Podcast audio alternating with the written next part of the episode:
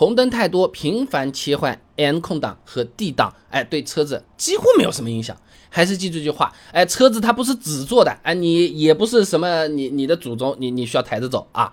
那大家担心的原因，无非就是变速箱频繁挂档，它会产生磨损嘛。那实际上踩住刹车切换档位，对变速箱几乎就是没什么影响的。除了双离合，别的自动变速箱都是靠液力变矩器来传递动力的。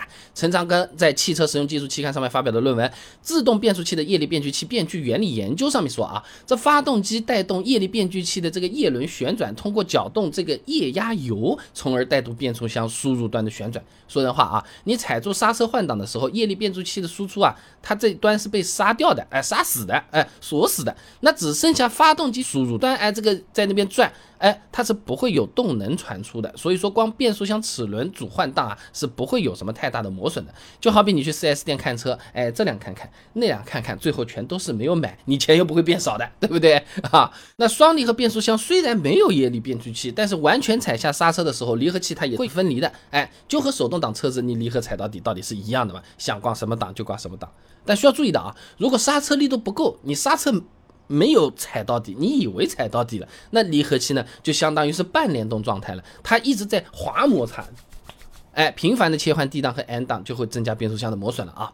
那么虽然频繁换挡几乎没什么磨损，但是每次等红灯就在那边换来换去、切来切去，麻烦啊，对不对？那如果说等红灯时间不是很长，你完全可以保持 D 档踩着刹车，这样做呢也不会对车子造成什么太大的伤害，你就用就好了。毕竟车是铁做的啊，那不是纸或者是什么什么什么水蒸蛋做的啊。那刚才也讲过的，踩住刹车之后呢，液力变矩器它的输出端就会切断动力了，齿轮组呢完全不受影响了。你硬要说有影。影响是不是？那就是液力变矩器内部的这个油液，它不断的在搅动啊，车子又没动力，它没有办法散热。哎，但现在基本上都用水冷了，也就不存在这个问题啊。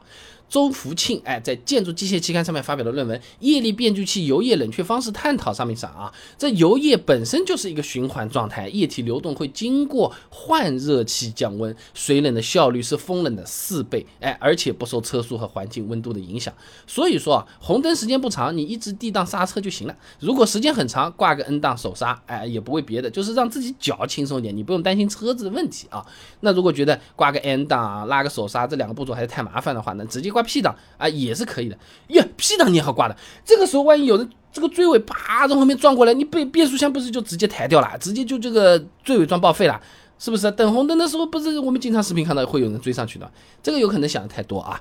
柴兆鹏等人在《汽车实用技术期刊》上面发表了一篇论文《自动变速器驻车机构设计方法研讨分析》，上面说啊，P 档呢在车速六点四公里每小时以下呢可以实现驻车，而且在受到其他车辆撞击下仍然能够锁止车辆正常工作。那如果撞击力度非常大、很大的话呢？哎，它这个像我们门栓一样的这个东西啊，驻车急爪它会断裂脱落。就是你门栓撞坏了，那个门是没事儿的，从而达到保护变速箱的目的。那你 P 档被人家撞，最多就是这个锁止机构修一下换一下，不要多少钱的，不是整个变速箱啊。所以总的来讲，等红灯的时候频繁切换 N 档和 D 档完全没问题的。只不过双离合的车子需要特别注意，换挡时刹车要踩到底，确保离合器完全分离。那如果觉得 N 档手刹麻烦，直接 D 档刹车或者挂 P 档都行的，也不会对车子有什么影响。如果说比较有钱，车子本身还有什么？Auto Hold 的功能，那就更加方便省力，人家肯定都想过啊。那不过有些朋友还是会说啊，你挂个 D 档在斜坡上面等红灯，你不小心溜车了，对变速箱有什么影响？会不会坏的？自动挡的车子，你停车的时候挂了个 P 档，P 档挂了要不要拉手刹？那么如果要拉的话，先挂 P 档还是先拉手刹呢？自动挡的档位为什么都是 P R N D 这么排的？有没有什么特殊的讲究的？想知道和档位有关系的东西，八篇干货。等你来看，关注微信公众号“备胎说车”，回复关键词“自动挡”就可以了。那我这个公众号呢，每天会给你一段汽车使用小干货，文字、音频、视频都有，挑你自己喜欢的版本就可以了。备胎说车，等你来玩哦。